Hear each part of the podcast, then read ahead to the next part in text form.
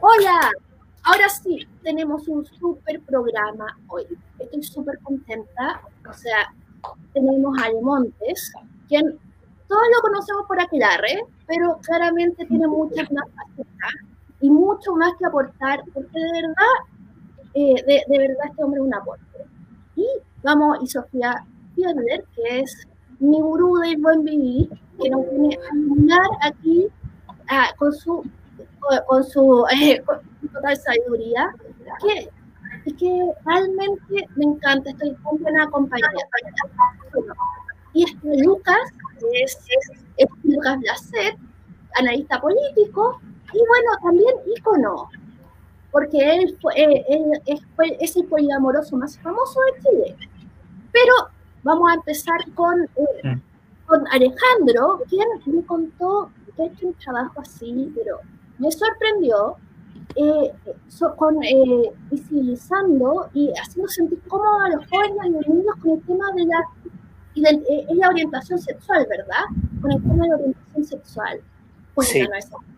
me, me, yo debo decir que una de las experiencias más bonitas que he tenido porque cuando uno empieza a, a tocar temas que quizás no son complejos, no deberían ser, no es que no sean, no deberían ser complejos porque son naturales, tienen que ver con la naturaleza del ser humano, pero que la sociedad les pone una carga moral y te los hace ver complejos y empezar a ver cómo las generaciones cambian es tremendo. Nosotros fuimos la primera compañía de teatro, yo hago teatro educativo, yo además soy coach ontológico, me he dedicado a la educación en esta área hace mucho tiempo.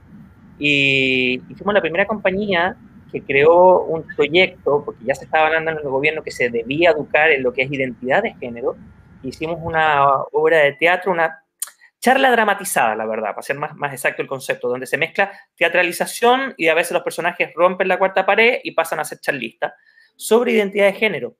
Y el municipio, y acá yo hablo del municipio de San Bernardo, fue el primero en atreverse a mostrarlo en todos sus colegios municipales, donde se hablaba de un personaje transgénero, donde en escena se veían dos hombres besándose, para los cursos de séptimo a cuarto medio, con un impacto tan grande que incluso en algunos colegios eh, nos pedían los profesores que lo diéramos a los más chiquititos, desde sexto, a los sextos y séptimos también, lo que nos, no, desde quinto, eh, lo que nos sorprendió porque no lo esperábamos y te dais cuenta cómo los cabros vienen chipeados de manera distinta. Sabes que cuando comenzaba la obra, automáticamente se generaba un silencio y al término generábamos un espacio de conversación porque estos espacios educativos requieren, no es como, viste la hora, te fuiste a la clase, hazme una prueba, como nos hacían a nosotros antiguamente.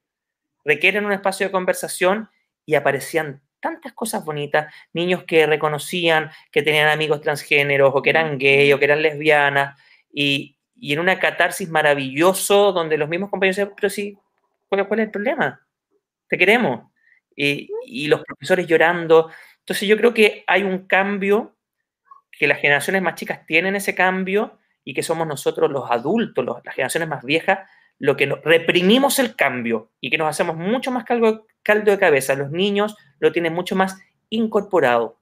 Y la importancia de esto es que tenemos que empezar a, cambiar el chipeo porque estamos tan viviendo un mundo tan de exitismo, tan de el éxito se demuestra con lo que tengo, con lo que gano, que perdemos la enseñanza a ser feliz, que te hace ser un ser humano feliz.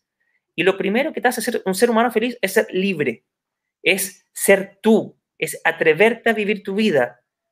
Y hay tantas cosas que reprimimos socialmente en la vida. Eh, no, esa carrera no es para, no, eso no es una carrera profesional. Automáticamente ya te reprimen. No, no, no, no, no puedo ser gay. Qué vergüenza, me muero, no lo puedo decir a la familia. Entonces nos vamos reprimiendo a la esencia del ser humano. Y yo creo que con este ejemplo me di cuenta que que eso es de nosotros los adultos y no de los jóvenes y no tenemos que traspasarle nuestras trancas a los más chicos. Eso así, rápidamente, a grandes rasgos. Qué bueno que me estés diciendo que esto de ser tonto grave no viene de fábrica. Eh, es una alegría, porque a veces uno es distinto. No, si las generaciones están cambiadas, ¿de qué estamos hablando? ¿De qué estamos hablando? Oye, para que con cuentos, sí, antes también, pero era, claro, como se le da este sesgo moral, esta carga moral, eh, uno veía a, las niñas de la mano, era súper, era, era súper natural, nunca le daba ahí una connotación que muchas veces tenía, eso es lo que pasaba, que había una, una atracción y es normal de repente tener una atracción por alguien, por un ser humano, más allá si es de tu, de tu mismo sexo biológico o no es de tu mismo sexo biológico. O sea, es hacia ese ser humano que te provoca y puede ser una atracción, ya sea sexual o simplemente de, emociones amorosas, que, además son dos cosas distintas. Eh, Sofía, tú en tu, que, tú en tu experiencia, ¿coincides con, con Ale Montes de que, de que hay un cambio generacional? O... La verdad es que coincido plenamente con eso, ya que yo creo que ya las generaciones como, no, no, sé, no sé si más las nuevas, ya empezaron a visibilizarse estos cambios y también tuvieron como a nivel más generacional una primera lucha con respecto a la visibilización de lo que era como más en el cotidiano, porque recordemos que también, o sea, todo lo que ha sido la lucha por la visibilidad homosexual o la eh, visibilidad LGTBI siempre ha sido eh, en base a marchas, en base a protestas, pero hoy en día se intenta normalizar, yo creo que en mis propias generaciones, como por los 30, 35, ya partieron empezando a visibilizar. Entonces, todas las generaciones nuevas, la primera infancia que está llegando hoy en día, ya viene con ese chip integrado. También recordemos que la infancia, esta, infancia viene con algo que no teníamos nosotros, que es el hiperacceso a la información. Entonces, cuando algo no les parece, pueden averiguarlo y es más fácil que puedan generar sus propias identidades, sus propias creencias y romper un poco los sistemas de creencias más como culturales familiares que existían desde antes, porque antes la única verdad tenían los... Está medio pasado, linda. Eh, que si era y maricón te, iba a ir al infierno y ¿Cómo? No, es que... ¿Cómo veas? No te alcancé a escuchar. Un poco cortado. Sal y vuelve a entrar para mejorar la conexión. Ah, eh, perfecto. Para ti es medio cortado. Sí, eh, sí. Perfecto. Sal y vuelve a entrar.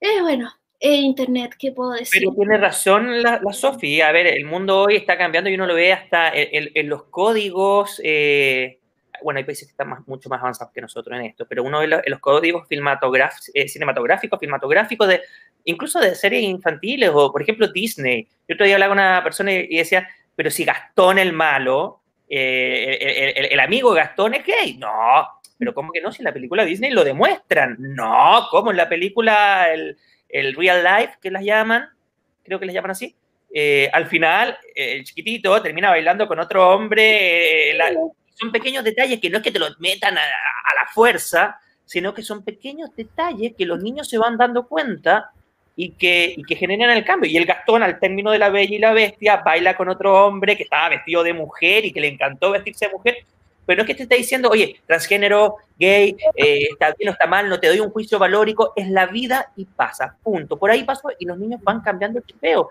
O por ejemplo, no sé, en Descendants, que es otra serie, otra película Disney, que los hombres se visten con chalequito rosado. En la época de nosotros, si usáis rosado, era como, como decía la Sofía, maricón. Maricón, una manera despectiva, agresiva. ¿Ah? En cambio, ahora no, todos los niñitos vestidos de rosado, que es la, es la tenía del school, del high school de ellos. Y entonces, claro, vamos haciendo un cambio. Es verdad, es verdad, ya, no son tiempos grises. Yo crecí en tiempos bastante grises respecto, ya no están cambiando. Bueno, Sofía, cuéntanos, porque tú te interrumpimos lo, lo que iba a decir. Bueno, ¿Está bien? ¿Se escucha bien ahora? Súper. Perfecto. No, lo que yo decía, que yo pues que estoy completamente de acuerdo con, con, Alejandro por lo mismo que mencionaba anteriormente, que hoy los niños tienen mayor accesibilidad a ciertas cosas que tal vez nosotros no teníamos y que lamentablemente manteníamos como nuestro sistema de creencia desde las mismas como raíces familiares. Entonces, si un papá te decía que ser maricón era malo, eh, era como la creencia también muchas las creencias de los nuevos profesores que estaban en el colegio.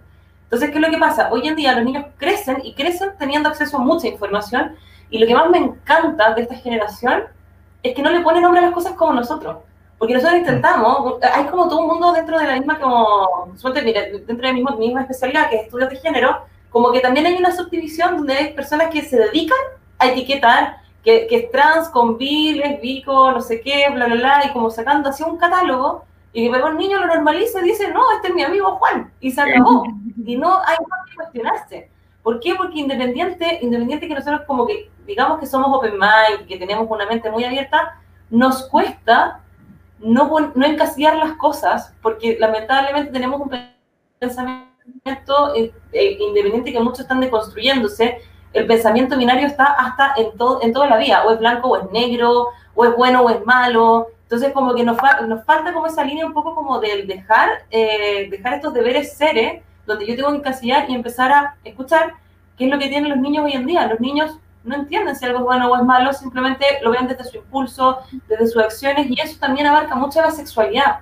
Por eso muchas veces esa como conversación que tienen los padres con los niños de lo que es la sexualidad, y los niños ya saben todo al revés y al derecho y les da lo mismo, o sea, es, como, hasta a ti te puede gustar Juanita como te puede gustar Juanito, ¿sí? Ya listo. O cómo le explico a mi hijo que, que mi, no sé, porque mi, que mi hermana es homosexual hijo, ¿sabes qué? Eh, eh, tu tía está pololeando con esta niña. Ah, qué bonito, listo. Y todo este rollo que nos Hay una explicación. No es en explicación. Como, como es, no es un pensamiento binario. Eh, es como sencillo. Amor es amor. Este, está súper Así que concuerdo completamente. Nosotros nos ponemos más tramas de las que creemos. Yo creo que Sofía es la, conexión a internet. Eh, pero ahora agarró bien, es baratito nomás, en todo caso. Así que. Oye, pero ¿sabes qué, Sofía? Yo, yo, quiero recalcar un punto. Que dijiste que es el, pensamiento binario, que ya está quedando absolutamente obsoleto. O sea, la sexualidad se ha, enseñado y se sigue enseñando hasta ahora y está haciendo recién un cambio que lo estamos haciendo, por ejemplo, nosotros y muchos otros, que es binaria, hombre y mujer, hetero o gay, y no es binaria, la, la, gama de posibilidades, como decís tú, no hay que entrar a explicar la gama de posibilidades, hay que vivirla cada uno siendo feliz y descubrirla y ya se acabó. Voy a, voy a entrar a, a discrepar al tiro con la Sofi, a generar ahí debate y discusión. Eh, justamente porque ya entiendo, entiendo el punto em, de que idealmente seamos tan libres, tan que nuestras individualidades puedan manifestarse tan claramente que no necesitemos categorías, pero justamente quizás ahí los, los millennials son más modernos y los centennials son más postmodernos en cuanto eh, uno puede, los modernos, la ilustración entera se, se, se, ejemplificó por ayudar a través de las categorías, de ir poniéndole nombre a las cosas, justamente ir corriendo el cerco, ir corriendo esta ventana de Overton. Si uno no tiene categorías, ¿cierto? Eh, de alguna manera es mucho más difícil eh, ir, ir, entendiendo lo que a uno le pasa. Yo lo, lo cuento como, como Beatriz me presentaba como poliamoroso. Me pasó que antes de conocer el término poliamoroso, yo lo era antes, lo fui dos tres años antes empecé a conceptualizar el tema y no, sin saber que existía una comunidad, sin saber que existía el libro, sin saber que existía un concepto al cual uno pudiera sentirse identificado, ¿cierto? Porque las identidades ayudan muchas veces, a, sobre todo los jóvenes y adolescentes, a tomar conciencia de sus propios procesos. Entonces, de alguna forma, yo creo que, que parafraseando, ¿cierto?, a a, China cuando se abrió el capitalismo, no, que florezcan mil flores, que florezcan mil flores, que florezcan mil definiciones, que, que cada uno, al final terminamos teniendo una definición por persona, pues ¿qué importa? Genial, eh, se, complejiza el lenguaje, se enriquece el lenguaje, yo no vería tanto problema en eso, yo, a mí me, me gustan las categorizaciones porque ayudan justamente a las personas que son bisexuales o a los sexuales o a las personas no binarias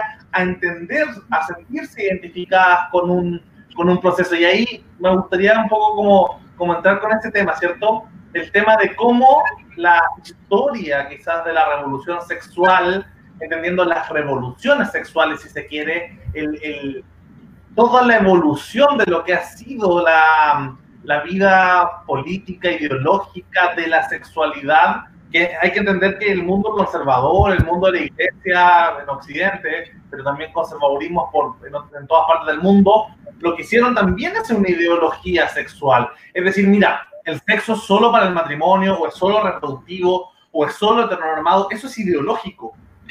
Es profundamente ideológico. Entonces, yo entiendo, por ejemplo, que las ideologías que defienden, por ejemplo, la, la, la libertad, lo que hacen es oponerse a este sistema. Eh, y, y, la, y, la, y, la, síntesis de la, del avance de la historia es justamente la contraposición entre esta idea, ¿cierto?, de un grupo que que niega. Hay, hay un caso muy curioso en, Corea del Norte, un, un, un, soldado de Corea del Norte logró escapar a Corea del Sur y él llega y él contaba que había tenido sexo con otros hombres.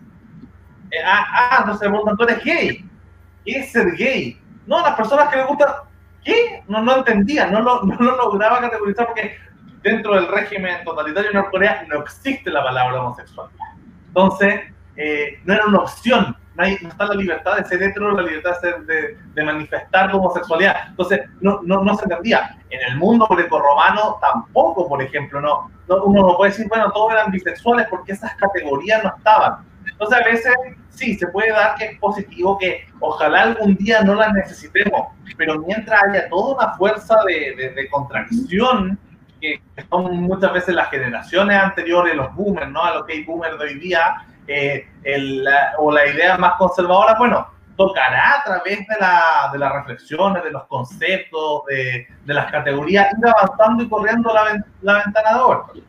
Sí, pero Lucas, ¿sabéis qué? Yo, yo entiendo ahí un poco a la Sofi. Yo me refiero a que yo sí creo eh, eh, perfectamente lo que me decís, pero también hay cierta cantidad de categorías que uno podría, el abanico es tan grande, por ejemplo, tú que yo soy una mujer trans, por, ejemplo. No tengo por qué andar con el cartel de decir, que yo soy una mujer trans con una expresión de género masculina, porque si bien fui mujer, pero me gusta vestirme como hombre y no quiero tomar hormonas, siendo que igual soy trans y no quiero hacer la reasignación de género. Mira la cantidad de categorías que tenemos. Está el trans que quiere hacer la reasignación de género, el trans que no, el que quiere tomar hormonas, el que tiene una expresión. Ah, y además soy gay, porque soy, me gustan los hombres.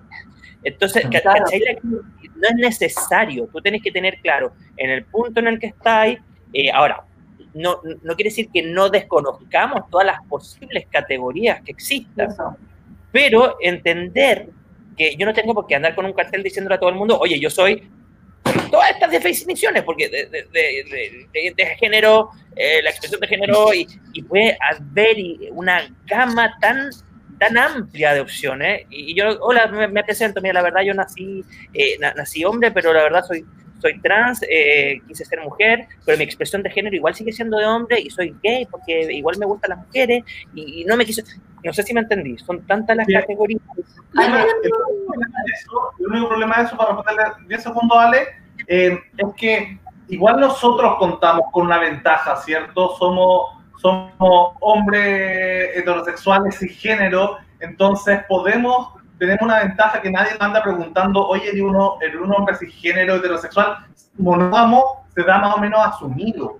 Entonces, al darse asumido eso, pucha, es más fácil que si eres justo una persona no binaria, transexual, eh, pansexual, etc. O sea, también esas categorías, esos carteles que tú decís, Ale, eh, son, son, son más complejos para las personas que sí son realmente minorías. Es, es más fácil desde la... Sofi. Es que mira, es que quiero agarrarme de justo de eso mismo que estás diciendo y complementar un poco, porque yo, ya veo, eh, yo creo que acá estamos todos hablando lo mismo, pero también estamos como viendo otro, otros puntos de vista. Cuando, cuando yo hablo del tema de las categorías, que hay muchas categorías que tienen alta gama de, de, de situaciones que al final estar etiquetando es una locura, recordemos que partimos hablando de niños. Es mucho más fácil que los niños aprendan desde las emociones, desde lo afectivo, antes de las categorías y levantamiento de categorías. ¿Qué es lo que pasa? Durante el transcurso de la infancia y, eh, adolescencia secundaria, que es como hasta 10, 11 años, está todo el proceso de identidad. Y a veces tener tanta categoría te puede ayudar porque puede decir, chuta, no, me parece que me gustan las mujeres, pero fíjate que soy muy femenina, ¿Y por qué dicen entonces que las lesbianas son marimas? Porque existe toda esa línea, hay toda una gama de categorías reales y supuestos de, eh, eh, construidos culturalmente. Uno empieza con esta normativa y ¿qué es lo que pasa? Llegamos a un punto donde las categorías tienen que existir porque es una forma de generar definiciones. Pero ¿qué es lo que pasa cuando una persona de pronto se declara lesbiana? Y tú, ah, eres lesbiana y te gustan las mujeres, pero ¿y cómo te gustan? ¿Te gusta marimacho? ¿O te gusta? ¿Y, quién es la que el hombre de la relación? Porque uno lamentablemente tiene ese pensamiento donde tenemos que, bueno, nuevamente lo repito, necesitamos encasillar. Pasa lo mismo, exactamente lo mismo con el DCM. Ahí la vea lo debe saber perfectamente porque es psicólogo igual que yo. El DCM, que es el diccionario de trastornos mentales, hace que uno pueda aproximar ciertas estructuras de personalidad hasta trastornos con distintos eh, ejes para poder marcar una enfermedad como tal. Pero ¿qué es lo que pasa? Cuando yo diagnostico a una persona, ¿sabes que Tú tienes un cuadro bipolar, eh, ya certificado con psiquiatra, la persona muchas veces cambia hasta todo su estilo de vida usándose como cartel y presentándose, hola, soy Sofía y soy bipolar, hola, soy no sé qué y tengo trastorno déficit atencional, como encasillándose ellos a la categoría y no usando la categoría para aproximar algo, perdiendo incluso un poco de identidad. Por eso es tan importante que las categorías existan, pero que sean referenciales, no que sean métodos de ejecución. Además que generan discriminación. Así es. Cuento, discriminan mucho más. Yo hace muy poco, voy a, voy a, decir dos cositas, mira, una vez estaba hablando con una mamá, una niñita transgénero, niña transgénero, y me decía, ¿sabes qué me parece tan falta de respeto? Me preguntan si se va a operar o no Es un tema de ella. Y, si no se lo quiere operar, ¿por qué tenemos que estarlo? Tienen que estar o preguntando o ella contando. O sea, es tu intimidad. ¿Ah? O sea, que no quiere decir que no te sientas orgullosa, orgulloso de lo que eres, de lo que decidiste ser. Entonces, hay que separar eso. Y lo segundo, una vez yo estaba con un poco, me, llamó un amigo, conocí y me decía, ¿sabes qué? Yo me siento mucho más no digo por qué. Porque todas las causas, todas las luchas eh, abordan a estereotipos específicos. Viana, gay, y, este amigo mío era bisexual. Y me decía, yo como bisexual me discriminan por todas partes. Mi amigo gay dicen que no me tengo que salir del closet, y mi amigo hetero dice que soy, soy un gay. Entonces me discriminan por todas partes y no puedo ser yo. Entonces, claro, muchas veces, eh, y yo creo que es un trabajo súper importante, es aprender a, si bien hay categorías, a no discriminar y menos entre las mismas categorías que, como Sofía recién decía, o sea, tenemos la lesbiana maripacha, la femenina, el gay afeminado, y entre ellos mismos se discriminan. Es terrible. Entre ellos mismos se discriminan, entonces tú dices, chuta, son minorías que están luchando y más encima, entre ellas se discriminan y, y, y, no es un palo para, las minorías, sino que es un palo para todos como sociedad que tenemos que empezar a aprender a respetar al otro y, dejar de discriminar. Claro, yo creo que ahí pasa por, la, por la categorización de, de, de la... De, no solo la política de las identidades, sino que la psicología de las identidades. Muchas veces, sobre todo en la adolescencia y en la adultez, la identidad sexual se convierte en una identidad cultural muy potente para las personas, ¿cierto? Eh, tanto como la puede ser para personas mayores el tema de la religión, o para quizás chiquillos más jóvenes todavía el equipo de fútbol, ¿cierto? O, los grupos de música. Hay identidades que te van marcando y obviamente se generan memes, ¿cierto? El meme es una forma eh, al final de, de, simplificar un grupo humano eh, que, que, vaya generando eso. Por ejemplo, con, con lo que decís tú de, lo, de, lo, de los hombres bisexuales, pasaba algo curioso también. Yo, bueno, administrando la, la, la página de Poliamor me llegaba mucha información, mucha gente que me preguntaba, muchas cosas al respecto, y había un tema muy curioso, la cantidad de mujeres bisexuales que rodeaban la bifobia, que ellas como mujeres bisexuales decían, sí, mira, yo soy bisexual, me gusta la mujer, me gustan los hombres, pero no podría salir con un hombre bisexual.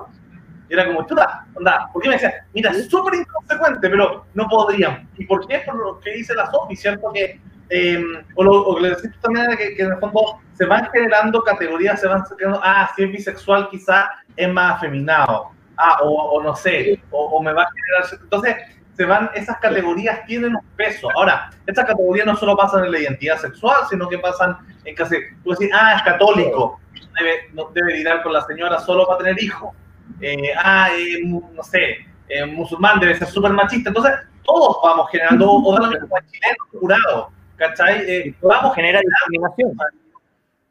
Vamos generando de alguna manera mm, eh, eh, prejuicios, es súper difícil no generarlo. Y como, y como, decía la Sofía en el DCM, el 4, el 5, los que vayan saliendo, ¿cierto?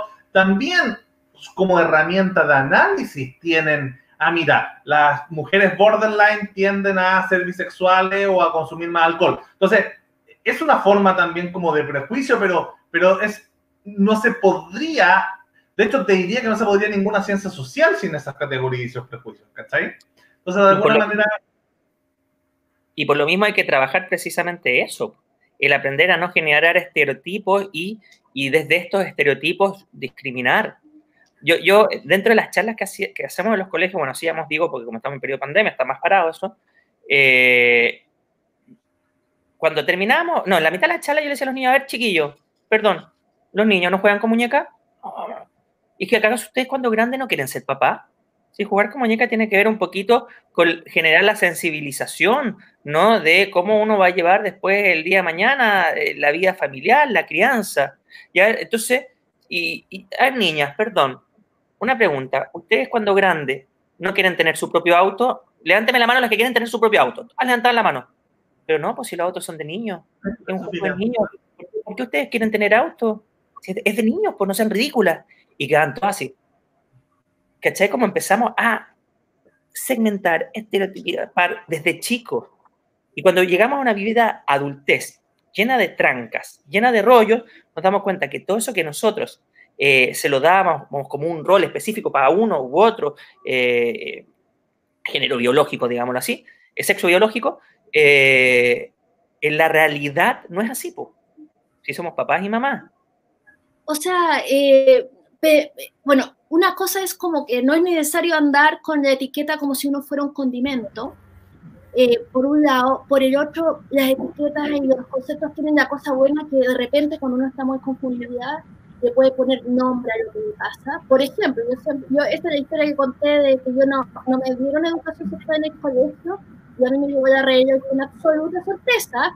Y fue para mí una alegría saber que lo que me pasaba no era, que, no era la muerte en ese mismo instante. O sea, eh, eh, hay cosas, pero claro, pero si ya me quedo con el concepto y, me, y el concepto me define y con el condimento y comino y yo soy comino y, y, y, ahí también están como crecimiento.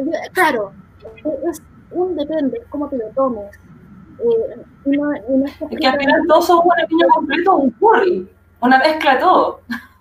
Yo creo que, que, claro, que ahí la gran diferencia es que es cuando la etiqueta o la identidad se la da uno mismo o cuando te la imponen. Yo creo que ahí hay una diferencia ética y de autoestima súper diferente. No es lo mismo decir, mira, sabes que yo me siento eh, afroamericano y me gusta ser descendiente de africano a que lleguen y me molesten en el colegio por ser negro.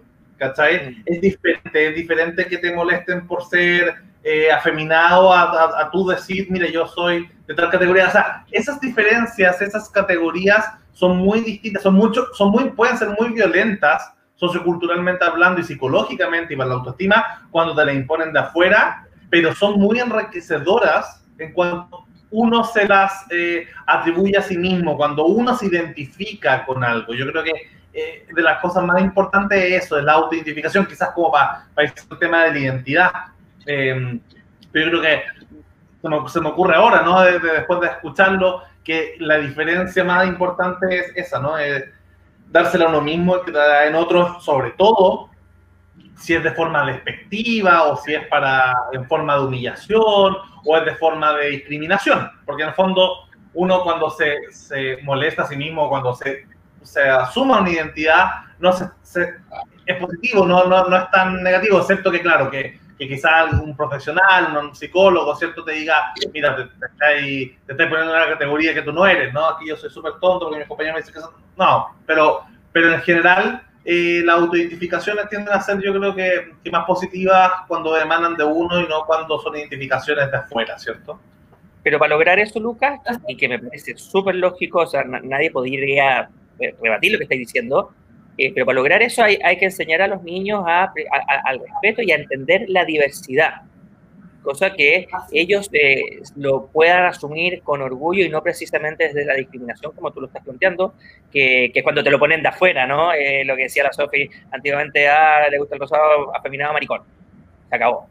Entonces es distinto cuando tú lo tienes en un espacio donde está naturalizado como un ser humano y donde también te puedes, y ahí está también lo importante quizás de la identificación, que también puedes ver otros que son como tú, para eh, poder, este, para poder, ¿cómo se llama? Sentir apoyo, sentir que no eres un bicho raro, que no estás mal en, la vida, que no estás mal en el mundo, que antiguamente así es como te lo hacían pensar. quiero responderle ahí al comentario de, de Romero Verde. No será, no será una persona, pero o sea, que será una persona atrás de ese, de, ese nombre. Eh, mira, lo que pasa es que el, cuando tú tienes una identidad que no, que no, es la, no es la dada, no es la normal, no es la común, no necesitas agarrarte de las identidades para forjar tu carácter individual, político, cultural. Cuando no, cuando en verdad has sido discriminado, cuando tienes todo un tema, eh, un historial de sí, yo creo que se necesitan esas categorías y puede ser que para mucha gente que, que está en la norma entienda que son excesos de categorías, pero pucha, pasa que cuando, está, cuando no eres parte de esa norma, es parte de tu lucha política. Y, y va a aclarar así como eh, en general, a nivel de datos, yo soy mucho más biologicista, probablemente la Sofía es mucho más culturalista que yo, eh, a nivel de datos se repite constantemente eh, la misma proporción de personas homosexuales, heterosexuales y bisexuales en general en, en todas las poblaciones y en, en, la historia. Se da más o menos que un 85% de las personas son estrictamente heterosexuales. Eh, en general, las mujeres tienden más a la bisexualidad por un 7-8%.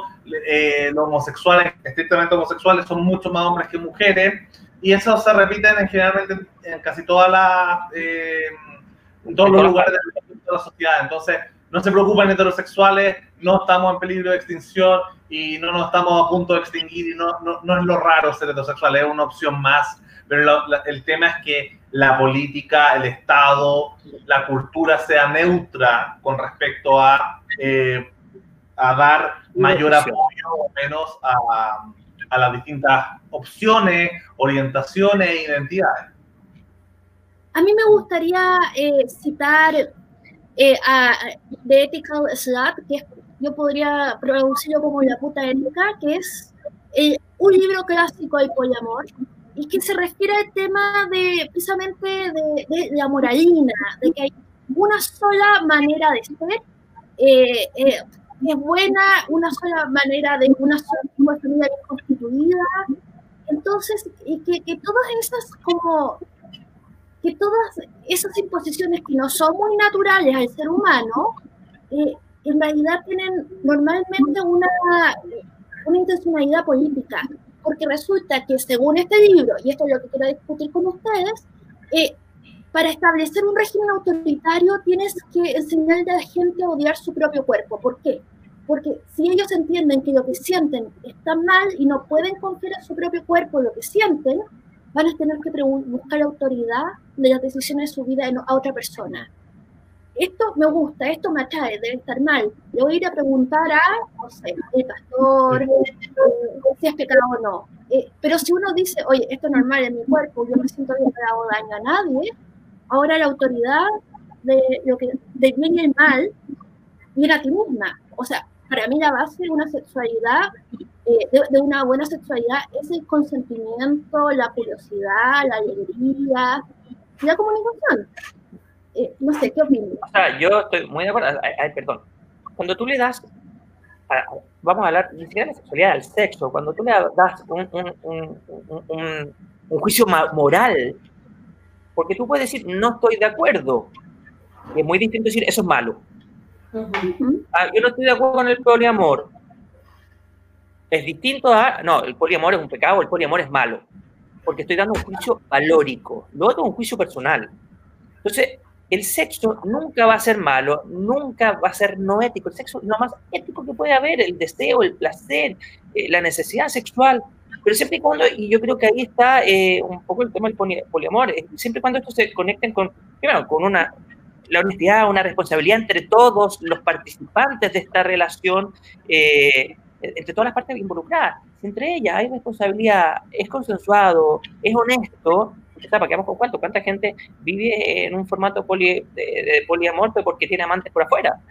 Claro. Y después vamos el domingo a empezar a, la iglesia y nos hacemos los lesos y para todo el mundo somos la, familia eh, tradicional mejor constituida y no es real. Entonces, en algunos momentos de repente es mucho más factible ser aprender.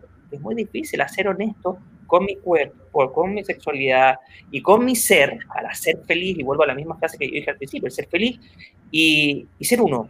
Vea, y yo, de hecho, Vea o Lucas antes, porque yo estaba hablando y está, se está poniendo algo, eh, no estamos hablando de poliamor, poliamor, y de repente hay gente que, está entrando y que quizás no sabe sobre esta terminología, porque bien, lo, dije, dijo Lucas un rato, eh, fue después de los primeros, y de hecho cuando él lo practicaba no sabía que era poliamor, entonces podríamos, chiquillos que eh, podrían comentar un poco de qué se trata, porque uno dice, ah, poliamor será poligamia, como los religiosos, cuatro, eh, un hombre mujeres, eh, las hermanas, eh, eh, hermanas esposas, estas series gringas que están saliendo.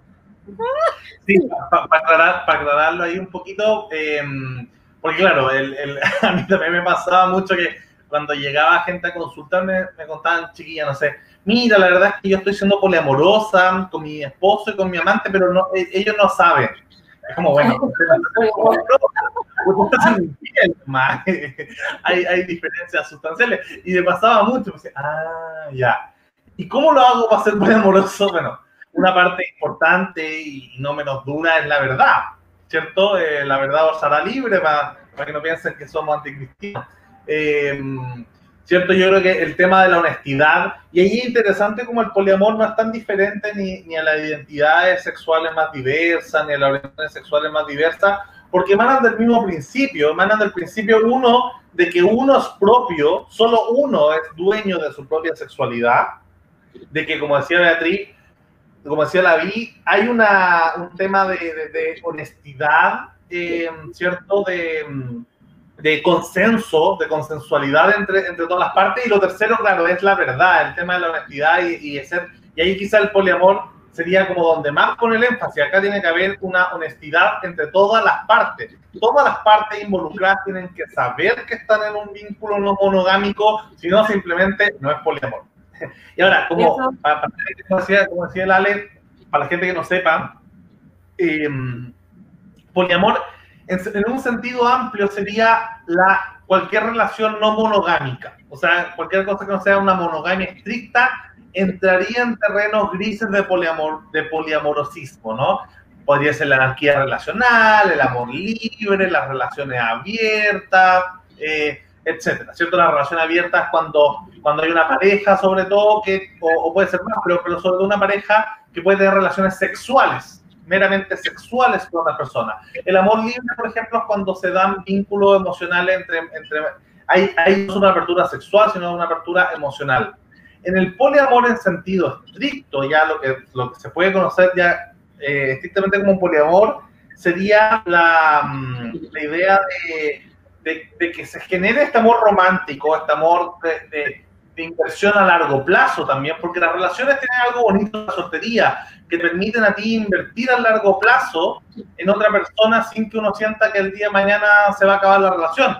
Eh, comprar un departamento, tener una mascota, eventualmente tener hijos, bueno, da lo mismo. Cualquier cosa que, que, que involucre a largo plazo, si el, la anarquía relacional, yo soy muy crítico de la anarquía relacional en general, pucha, el día de mañana cualquier persona aparte, no, mi, amor, vamos a comer el día, no, bueno, es, que tengo pasaje a Bangladesh, como decía a un argentino en el aeropuerto. Adiós. No, entonces, bueno, el poliamor tiene las ventajas del, de la, de, la, de la, del amor romántico, pero no, no estructurado solamente en, en, esta, en solo dos personas. O sea, externaliza, lleva más allá la relación de dos a tres personas. Y ahí vi la traducción de Ethical Slot, en español se conoce como ética promiscua es como la, la, forma más que más le han dado a, a la traducción.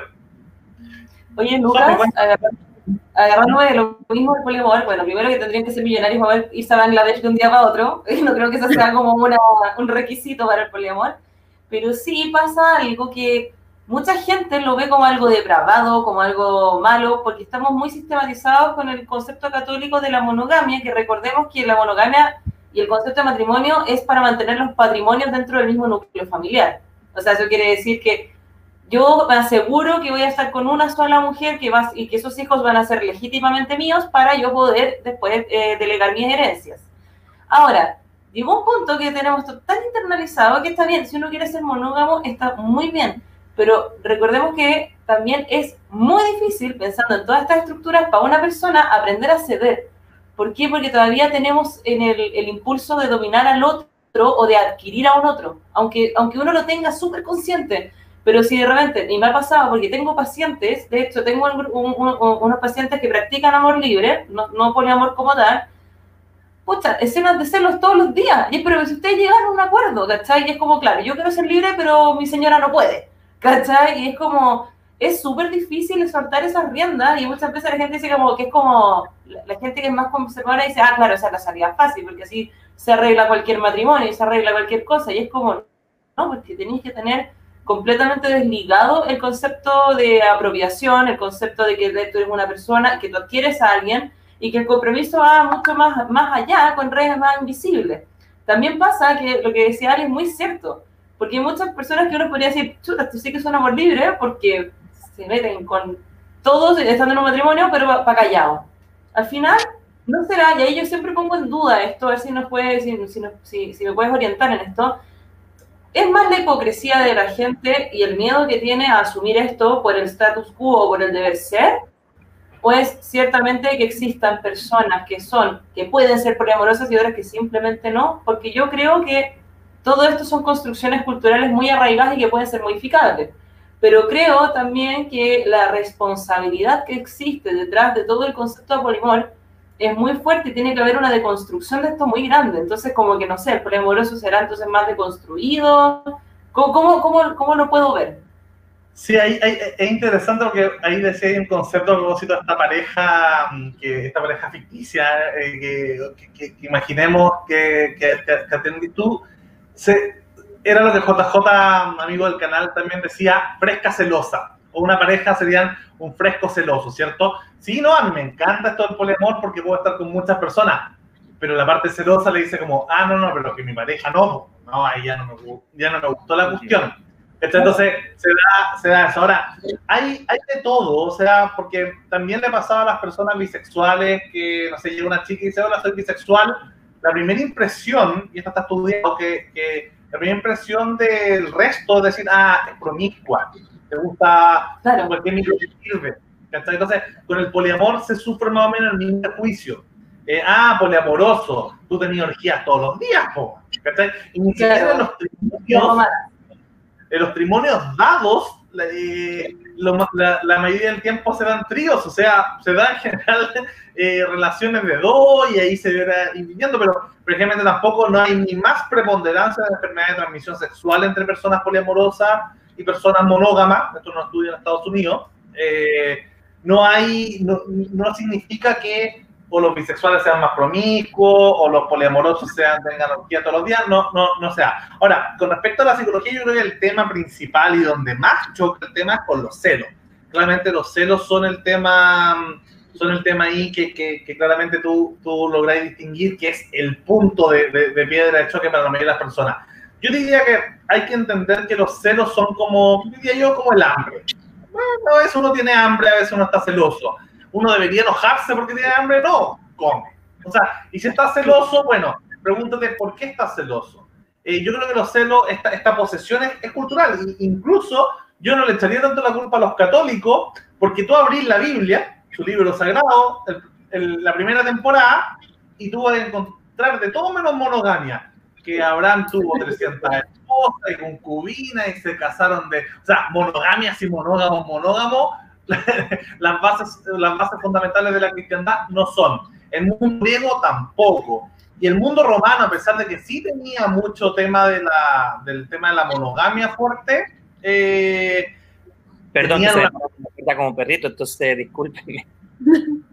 Tenía el mundo romano tenía una promiscuidad con los esclavos, la esclava, la orgía eh, súper fuerte. Entonces, la, la, monogamia estrictamente se empieza a dar recién eh, recién hace un par de siglos. No es tan antiguo en Occidente como, como tendríamos a creer.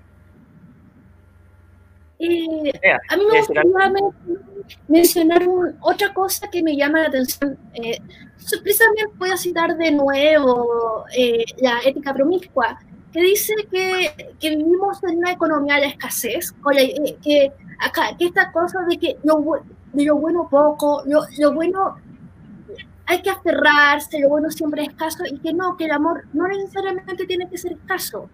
El tiempo es escaso, el dinero es escaso, la energía es escasa, pero el amor no tiene por qué ser escaso y ese es como un, una idea muy interesante que yo encontré como, wow.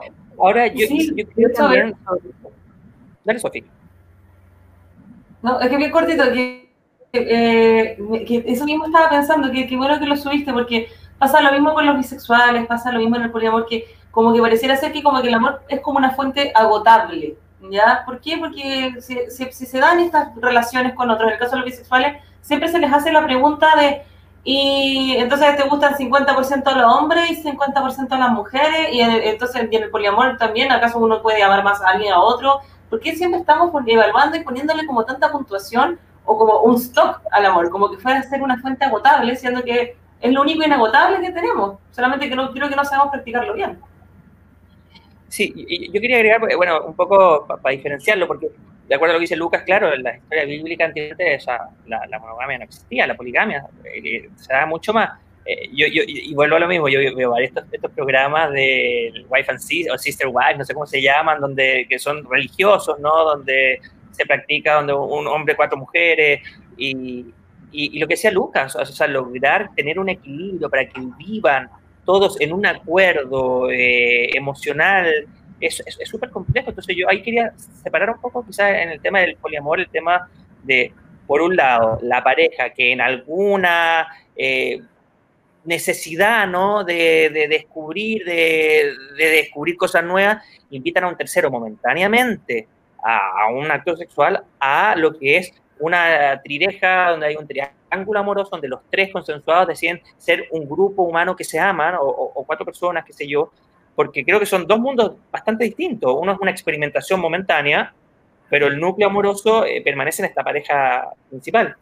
sí, y la, Sí, Porque me acordaba, para, cerrar, me acordaba que hay una película que de los comienzos de los 80, a mí siempre me llamó mucho la atención, la vi de chico, que la protagoniza un, actor, eh, Peter Gallagher, que es un tremendo actor eh, norteamericano, y, y, que se llama un, amor de verano, donde él va con su pareja en, en, en, Santorini, ¿no? en Grecia, estos lugares mediterráneos maravillosos, y conocen a otra chica y la meten en la relación. Entonces al principio va muy bien, pero después uno se va enganchando más amorosamente con el otro y eso genera problemas. Entonces, a mí siempre me llamó la atención cómo hace eh, para, para, que ese equilibrio, eh, ese status quo no se rompa. Yo creo que ese es un trabajo, y ese es el verdadero trabajo de amor de, este grupo humano que decide amarse. Sí, es quizás el, uno de los temas más peliagudos del tema del poliamor, el que acabé de mencionar, Ale, porque es un equilibrio, sobre todo con los matrimonios ya románticos, no solamente sexuales, el mantener ese equilibrio es súper difícil porque se está, está agregando más factores, más, más, eh, más caos finalmente. Las, cada persona es un caos en cuanto a su relación, entonces aumentas la complejidad finalmente de una relación. Entonces, evidentemente las relaciones trimónicas van a ser de alguna forma, em, van a ser más complicadas, ¿cierto? Que, la, que las relaciones monogámicas en cuánto se aumenta esa complejidad. Ahora, pues hay relaciones monógamas que son mucho más complejas, hay personas que ni siquiera se pueden llevar bien consigo mismas, entonces, y, van a haber personas que pueden tener al mismo tiempo más equilibrio con, con otra persona. Lo que tú decís justamente es la diferencia entre, entre las relaciones abiertas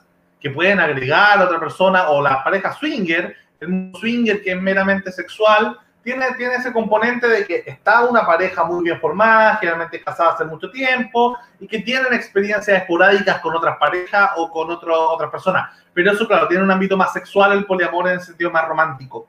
Em, yo, yo me, lo, me, lo, imaginé así, por eso te lo, te lo planteé. Es una cuestión más romántica, donde están las emociones y los sentimientos involucrados. Y, y ahí pasa algo interesante con lo que decís de la película, porque a uno con las identidades también pasan que que cuando eh, alguien vive, yo me imagino, yo lo he escuchado de, algunos youtubers, eh, por ejemplo, no sé, homosexuales, que a pesar de que el personaje homosexual fuera villano, igual les gustaba en la pantalla porque, oye, por fin hay un homosexual en pantalla. O sea, por fin me puedo tener un personaje al cual sentir identificado. Entonces, desde el poliamor es algo similar. Yo así como que veía todos los triángulos amorosos de las teleseries, ponte tú, de, de, cualquier, de cualquier tema, y, tú decís como, bueno, se solucionaría tan fácil con una, con un, con una poliamor. Creo que en una teleserie del canal 13 que se llama, que era Chipe Libre, que tiene mucho que ver con el tema del poliamor, ¿cierto? del mundo de la psicología.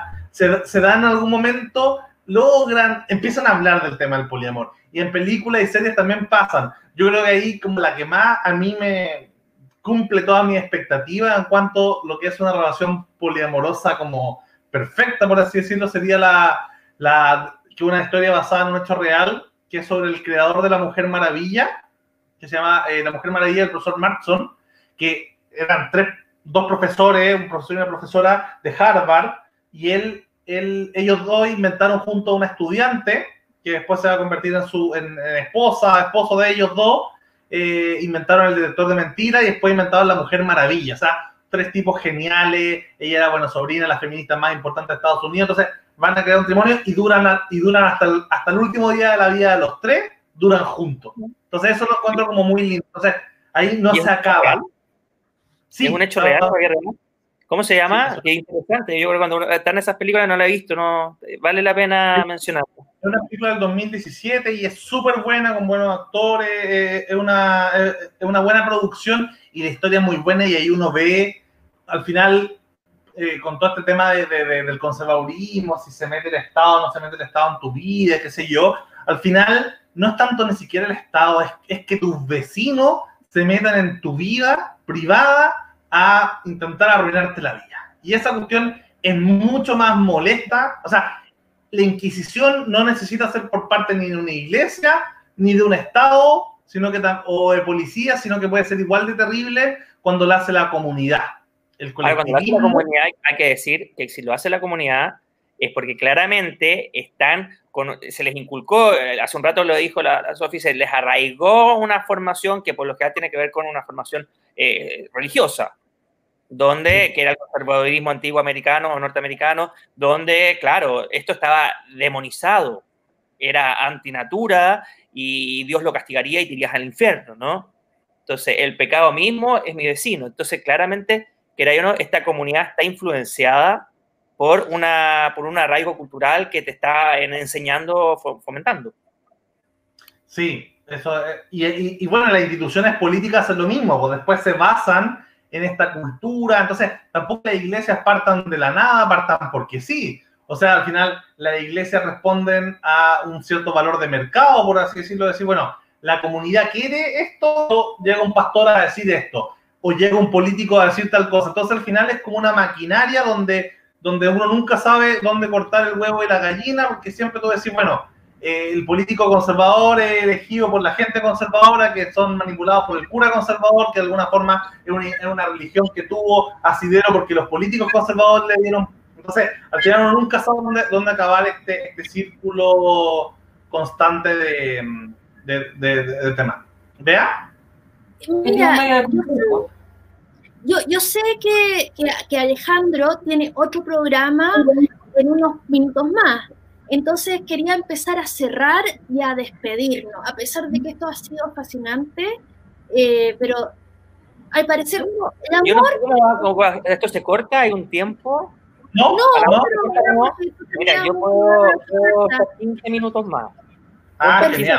Porque a las 8.15. entonces sí, está, interesante la conversa. Sí, preguntar ahí también me gustaría como aprovechar que está la, la, la Sofi como, como psicóloga, eh, preguntando también como, y saliendo un poco del poliamor, ¿cómo, se, si, cómo ha visto desde, desde la atención con, también con otras personas otra, otros cambios culturales y sexuales? O sea, a mí me encanta ver cómo la sociedad afecta en la cama y cómo la, la cama afecta en la sociedad. Me imagino que, no sé, el feminismo, que ha sido como uno de los grandes temas en, lo último, en los últimos años, de alguna manera habrá afectado ciertas cosas de cambio de comportamientos sexuales, eh, algunas cosas que antes más tabú ahora son menos.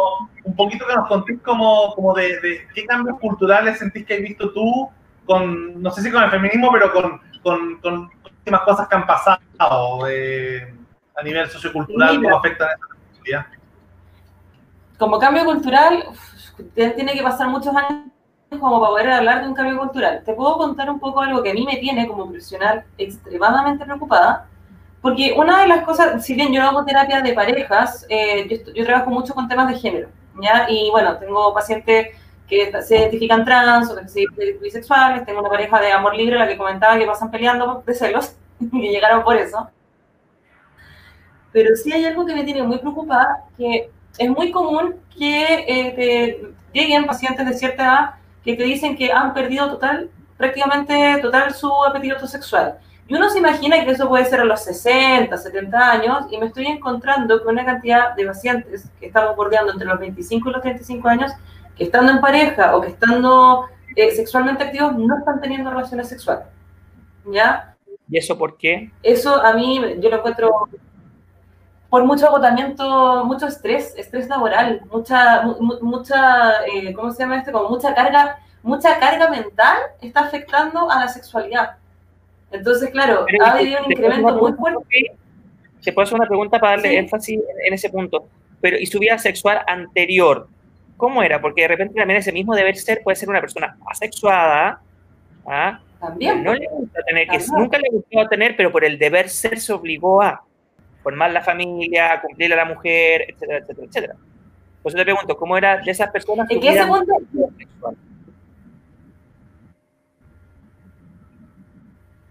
Mira, hay muchos que tuve muchos, eh, o varios de los que he visto, tú ves que eh, sexualmente eran activos y todo, y que están preocupados porque la disminuyó, pero cuando uno hace la contrapregunta, ¿pero tú disfrutabas del sexo anteriormente? Surge eso. ¿Sabes que la verdad es que lo hacía porque tenía como que decían que tenía que ser así? Y se programaban una vez a la semana mínimo, Entonces ahí tienes un punto, tienes otros que no, que en verdad son una carga mental muy fuerte, producto del estrés, producto de todo, pero que es muy fuerte porque también eh, estas cargas van con, de la mano con otra, otra línea que es el abuso excesivo del porno. ¿Ya? Así como que, porque tú hablas y claro, no tienen una sexualidad pareja, pero tienen un abuso excesivo de masturbación y porno, que no tiene nada de malo si es que no te preocupa. Ahora el problema es cuando te entra a preocupar. Entonces también nos estamos entregando a otra categorización que hoy se están rompiendo ciertos esquemas y por eso que bueno que mencionaste eso, porque a eso vale que hoy, más que existan como nuevas normativas de sexualidad o que existan como nuevas tendencias, la gente se está liberando de muchos criterios que antes existían dentro de la sexualidad. Porque tú, la, la sobreexigencia sexual, de cómo tiene que ser. Hay muchas mujeres que se han planteado muchas expectativas de lo que es la real eh, relación sexual, cómo debe ser, qué es lo que le tienen que hacer, que está cansada de eh, que ella es la que hace sexual y no viceversa, que esos son temas que son simplemente comunicación no es que alguien sea malo o alguien sea bueno o sea mediocre, porque no tiene los mismos gustos. Entonces hay muchos que tajantemente destruyen su, su vida, como ellos mismos dicen, destruyen su vida sexual o, o, prefieren estar como sin tener una vida sexual y tener una vida de pareja, sea homosexual, sea heterosexual. Esto va para todos, no es como que sea alguna tendencia heterosexual, pero sí se están liberando ciertas temáticas que antes como que era como muy heavy. Incluso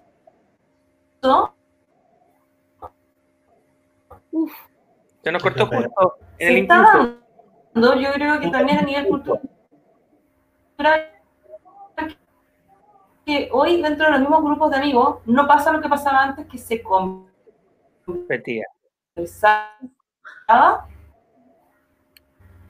De la... Ah, ahí está. Ah, incluso está pasando que hoy han cambiado ciertas cosas que que antes nosotros veíamos muy normales, que se hablara mucho del sexo, de las relaciones de las mujeres. Y hay un cultural donde lo entiende, pero se está generando como un antes, ¿cachai? Que es como, que, antes de lo resolutivo, que es lo que yo veo en mi, propia consulta, que es como, vienen consultando porque, claro, no están, no, no están tirando. Y es como, lo sé porque mi señora me dijo que era un problema, o lo sé porque mi marido me dijo que no tengo ganas. Y de repente en el proceso terapéutico se dan cuenta que era una sobreexigencia más del cumplir porque se metió en la cabeza que las relaciones amorosas tienen que sí o sí ir con sexo y sexo es lo más importante. Y no necesariamente, depende de cada uno. Hay gente que es asexuada, hay gente que no tiene simplemente deseo sexual y que se ha visto obligado a su vida. Entonces, claro, como que uno va trabajando eso y se están rompiendo estas barreras. Y yo creo que eso, Lucas, en relación a tu pregunta, es lo que a mí más me ha sorprendido. Es como eh, esto que porque se está hablando este tema en terapia, así como también cada vez más hombres están yendo a terapia, que eso me, impresiona, me encanta que pase. Pero eso sería, porque más tendencias, yo creo que eso es realmente íntimo, y es algo que yo lo, valoro mucho, pero sí me preocupa que esto sea en respuesta a que el motivo de consulta es no estoy tirando, está mal, yo estoy mal porque no tiro, y de repente te das cuenta que puede ser esto, este lado A, o también el lado B, que yo lo considero muy preocupante, las sobreexigencias que nos estamos imponiendo hoy, no solamente en lo sexual, pero sí que el nivel de vida, porque hace mucho rato que estamos confundidos de lo que es nivel de vida y calidad de vida, la gente pelea por un nivel, pero su calidad de vida se va al piso, y eso afecta a la vida familiar, a la vida sexual y todo, y que esté pasando los 30, 32 años, es como, no, o sea, algo así a nivel social estamos haciendo muy mal y estamos muy mal enfocados si es que el día de mañana yo me valido por eso y me impongo estas, estas brechas invisibles de lo que es ser exitoso, de lo que es ser bueno, de lo que es tener una gran vida sexual. ¿Para qué? Como que ese, ese punto yo creo que también me tiene bastante preocupado porque se está dando mucho y cada vez a menor edad. Mira, diste tres puntos que creo que son fundamentales porque dos de esos fue un poco con el que abrimos la conversación. Primero, la, el, tema de, de, conocer y respetar mi cuerpo. O sea, muchas veces no es que no tengas ganas, sino que no nos atrevemos a compartir con tu pareja. Imagínate, no te atreves a compartir con tu pareja el, el decir que me gusta, cómo me gusta que me toquen, cómo te gusta que te toquen. Entonces, como está, este, está el deber ser, y esto es así, ya está, y cada cuerpo es distinto, entonces nos quedamos con eso por cumplir el otro, en vez de conversar sobre nuestros cuerpos, conversar sobre nuestras sentires, nuestras emociones y cómo nos gusta que, que, que, nos toquen, que nos toquen, y cómo les gusta que a tu pareja la toquen, ¿ah? que es fundamental. También lo otro que habíamos hablado al, principio es cómo eh, no se enseña a ser feliz, se enseña un falso exitismo. Y ese falso exitismo te agota, te agota de acá. Entonces al final estás eh, como, y me encantó que dijiste, el nivel de vida, estás buscando un nivel de vida y, no se trata de un nivel de vida. Se trata de una calidad de vida, se trata de cómo creamos seres humanos felices. Yo creo que, eh, y de hecho, leí rápidamente a alguien que puso algo sobre el tema monogámico, cómo afecta psicológicamente a la familia, César eh, Gacitúa. Y, y, claro, cuando tú no le enseñas a los niños a ser feliz, a, a que ser quieran, respeten su cuerpo, ojo, todas estas formas de amar que estamos hablando no es no a su cuerpo, mientras tu cuerpo lo acepte, tu cuerpo lo quiera hacer y sea consensuado, hay un respeto hacia tu cuerpo. Mientras no le enseñemos a los niños, eh, vamos a seguir generando robots exitistas que, que a la larga están súper frustrados en su vida. Y eso te lleva también a no tener ganas de nada. Y, al final, de hecho, la... De hecho, esto es ahí para defender la, el poliamor y para defender el tema del poliamor y los hijos, justamente la mayoría de los estudios muestran que, bueno, uno, que no, que no afecta negativamente en ningún caso eh, los hijos criados en ambientes de padres poliamorosos, por un lado, y por otro también hay bastantes estudios que muestran que la cantidad de padres disponible por niño afectan bastante en su autoestima y su inteligencia. Entonces, al final, un hijo con tres papás eh, va, finalmente va a ser más, va, a estar, va a tener más atención y va a tener probablemente mejor desarrollo psicológico emocional que uno con dos o uno o seis, ¿cierto? Eh, entonces ahí el poliamor incluso podría ayudar eh, al bienestar emocional y, y, al desarrollo de la salud intelectual de los niños. con respecto también, me gustaría preguntarte, Sofi, al tema de, de las tendencias en adolescentes. Sé que tú de alguna manera también hay hablado harto en los medios de comunicación sobre, sobre los adolescentes, quizás con temas más que tienen que ver con el, con el Thanatos que con el Eros, pero, pero de alguna manera eh, estas nuevas generaciones, los, los Zoomers, los Centennials, eh, ¿qué tendencias nuevas están trayendo? Yo he visto un par de encuestas nomás que, que, que muestran sobre todo eh, las preferencias de la pornografía que ven. En general ha habido una, una, un una mayor alza, por ejemplo, de SM, de todas estas cosas sadomasoquistas, eh, pero también me imagino que, que, estas generaciones, como tú decís, más deconstruidas, de alguna forma vendrán trayendo nuevas formas de sexualidad, de, de identidades, de, de práctica, eh, me imagino algunas serán más riesgosas, otras serán saludables. ¿Cómo ves tú la, la nueva tendencia entre, entre jóvenes y, la sexualidad? Porque ya nos contaste un poco como, como la presión de los quizás adultos mayores o adultos que, tienen todo este, este, tema quizás más, más negativo de esta presión, cierto estrés, pero, pero los jóvenes, que hecho deben estar menos estresados que los adultos en cuanto, bueno, quizás la red social los estresa más, no sé, ahí cuéntanos tú. Sí, de hecho, no, no, creas que están menos estresados que los adultos. La verdad es que hoy en día existe una carga emocional muy fuerte que nosotros, ni siquiera nosotros, que, o sea, yo me pongo a mí que yo tengo 30 años, yo muchas veces me pasa que me pongo en la situación de este adolescente y me cuesta imaginarme el nivel de ansiedad y angustia que sufren producto de la, hiper, la hipermasificación de redes. ¿ya? Eh, con respecto a la línea sexual, yo te mentiría si te dijera que tengo una estadística, que tengo algo, pero sí te puedo decir desde mi experiencia que estoy, ¿sabes qué? Gratamente sorprendida con el tema de la sexualidad adolescente, hoy en día, estamos hablando 15, 16, de 15 a 18 años, ya estoy gratamente sorprendida con el tema de que no se han puesto tapujos, no tienen, no tienen miedo en contar eh, ciertas, como ciertas preferencias, como que no es tema para ellos, como que la sexualidad es como un adrede, es algo más, porque ya, nacieron, ya crecieron como con una identidad más ambigua, en el sentido, ambigua digo que no binaria, y que validan todo tipo de actos sexuales, son más exploratorios, es mucho más explorador. Y también, eh, en consecuencia, lo que ha pasado hoy en día con el tema de las funas, con el tema de todo, existe como también mayor respeto. Pero eso solamente desde lo que yo te podría decir de la cantidad de pacientes que tengo. Ahora, sí, yo creo que va a haber una tendencia, si tú preguntas, como lo que me ha tocado ver. Yo atiendo de todas las edades, menos niños, que ya no, los, ya no atiendo, pero sí me pasa ver que existe como una como carencia o una consecuencia de lo que ha sido la vida sexual anterior a lo que es hoy. Antes había mucha imposición, mucho deber ser, muchas formas, muchas, como que era, era como una, eh, prácticamente como algo que tenía que hacerse de forma A y era A y solo A. Y, si que era A, era de, los heterosexuales, de los homosexuales era A y B, pero también tenía que ser esas dos, ¿cachai? O sea, como que hoy hay mucho más como como que ya no hay tanta tabú, no hay tanto, por eso también no extraña que estén, que haya más visitas al, al, al BSM, ¿cachai? Como que tal vez existan otros tipos de, preferencias, pero yo creo que es parte de la exploración.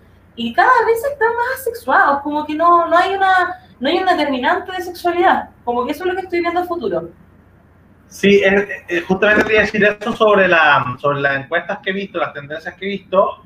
Hay una, hay una, hay una línea que justamente los jóvenes están siendo más, eh, están teniendo menos parejas sexuales los centennials que los millennials.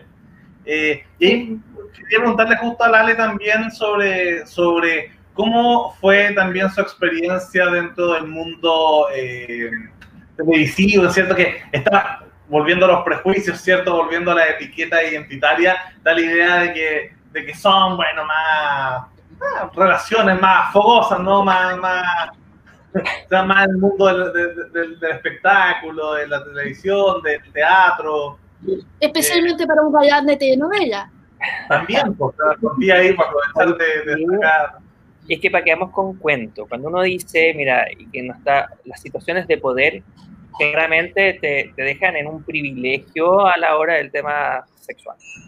La televisión y la pantalla te da una situación de poder, que nadie o no. Porque la gente, no porque sea ni más bonita ni más feo, pero te, idealiza mucho más. Es como cuando uno dice, oye, pues este gallo es súper feo, ¿cómo anda con esa tremenda mina? Claro, pero el gallo es exitoso, tiene plata, y no es que la mina esté por interés, que la mujer esté por interés, tiene que ver que él irradia eso, y eso genera una atracción, y esto se nos olvida, y yo creo que la tele claramente genera eso, genera eso, y cuando uno es más cabro, más joven, también se aprovecha de eso, porque como mucha gente se, aprovecha de estos espacios de, que son espacios de poder. ¿Por qué? Porque estás expuesto, la gente te ve y te idealiza, te ve como un ser un poco más arriba y se le olvida que vaya al baño igual que todos, eh, tienes deudas igual que todos, hay pasado lo más probable que por DICOM también, y, pero no ven eso, ven esa imagen bonita que está la tele, esa idealización, o, en el caso de los actores, ese personaje específico que, eh, que generó un amor platónico o que te atrajo por ciertas actitudes, pero que no necesariamente eres tú. Entonces, claro, yo creo que no sé si es una vida más fogosa, pero se te hace más fácil en alguna época. Se te hace más fácil tener acceso a, a, sexo rápido, a relaciones rápidas. No es por deprimirte, Ale, pero um, sé que esto está incursionando en la política y yo creo que la fama y el poder no necesariamente te traen más parejas sexuales, sobre todo en la política. No ha tenido más parejas sexuales a diferencia de Brad Pitt, que probablemente, y no estoy hablando solo de pinta, sino que, que la política en general muchas veces eh, es un cacho porque está ahí con la lupa y, y, hay un montón de puestos eh, por, por escándalo sexual, en cambio los, artistas se, se, pueden dar más lujo. Pero ojo, quizás no más parejas, pero sí, sí te haces más atractivo hacia el otro. Eh, ciertas posiciones te hacen más atractivo. ¿Cachai? Yo, nunca se me ha olvidado cuando, cuando decían, pero como Menem anduvo con la loco, por ejemplo. Y tú escuchás a, cualquier argentina top de, la época de Menem y te decían, ¿sabes qué? Tenía una cosa tremenda, tremenda. A mí me tocó estar alguna vez que yo decía, y ahí también entiendo cuáles son los liderazgos, porque los líderes generan una, un halo, ¿no? Una atmósfera muy atractiva. Yo tuve la, suerte, si bien no estoy para nada de acuerdo a lo que fue su política, de estar con Hugo Chávez, de estar con él. Y mucha gente cuando, yo estaba me dice, ¿cómo te voy a acercar a, conversar conmigo? No, es parte de la historia, ¿cómo no voy a poder, no voy a conversar? O sea, no lo voy a conocer si estábamos en un lugar privado estábamos súper pocos pelagatos. Y la verdad, él se acercó a hablar conmigo yo empezó a hablar y a mí me aparecieron, y no es porque había un atractivo sexual, pero yo, yo me sentía en un cómic con corazoncito, con corazoncito, una Japa Animation con corazoncito, y yo quedé así. De ahí entendí lo que es el verdadero liderazgo, la fuerza, y por eso tenéis liderazgo, liderazgo negativo y positivo, y un tremendo liderazgo negativo, entonces, sí, pero ¿cómo hacían caso? Claro, son personas que generan una cosa que te, te, te envuelven, ¿no? es muy envolvente. Y eso, hay ciertos estatus, ciertos espacios que provocas eso. Más allá si tú lo utilizas a tu favor y tenés más pareja o menos pareja, pero por lo que da la gente que tú te paras en un escenario a hablar, a exponer como político, lo más probable es que eh, un porcentaje importante de las personas que trabajan dicen, wow, mira qué gana, pucha, si me invito un trago le digo que sí. Con la, con la un amigo de, del mundo del reality show que recuerdo que le preguntamos una vez, creo, que estaba la Sofía cuando le preguntamos cuántas parejas sexuales había tenido, no vamos a decir el nombre del, amigo, pero, pero él decía que había tenido más de 500 parejas sexuales y al menos, al menos el 80% era gracias a eh, su fama en televisión. Eh, no era un galán sino que era un tipo más o menos como un creyente pintoso y todo, pero, pero la cantidad de mujeres que había, la cantidad de parejas sexuales que había tenido era particularmente más alta que si él no hubiese sido famoso. Así que yo creo que eso te, dan esos estatus.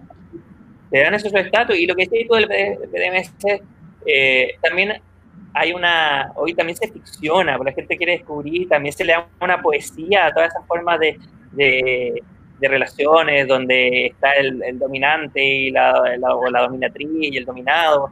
Tení las 50 sombras de Grey, tení este, eh, Lena Valenti, no sé si la leído, que es una española que mezcla el tema de los hombres lobos con una especie de vampiro. A mí me gusta mucho ella, mucho, mucho, mucho su forma, que tiene mucho esto sadomasoquista, donde están las posiciones no eh, de dominante y dominado, eh, etcétera, pero también están eh, en un formato mucho más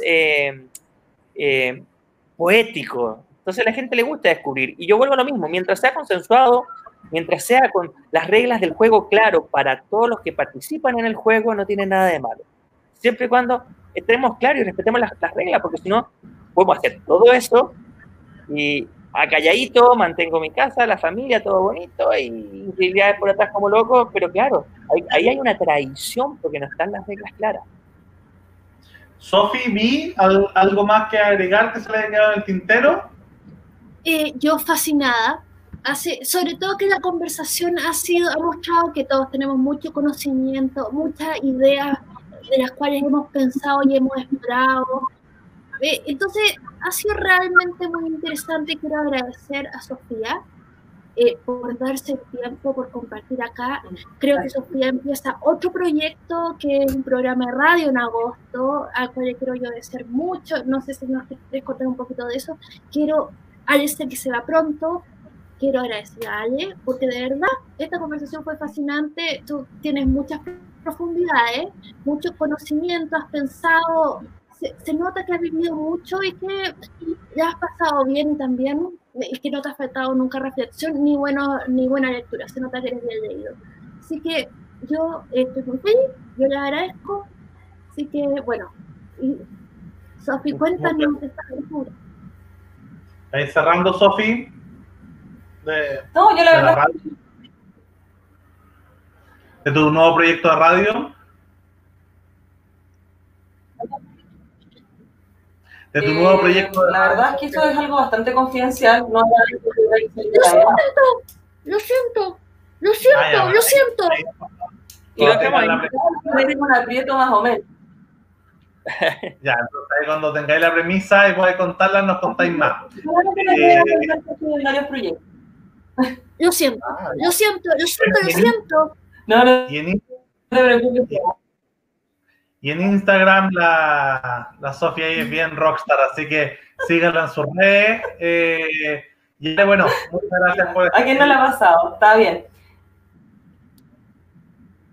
Perfecto. Hasta Ya, luego. oye, me despido.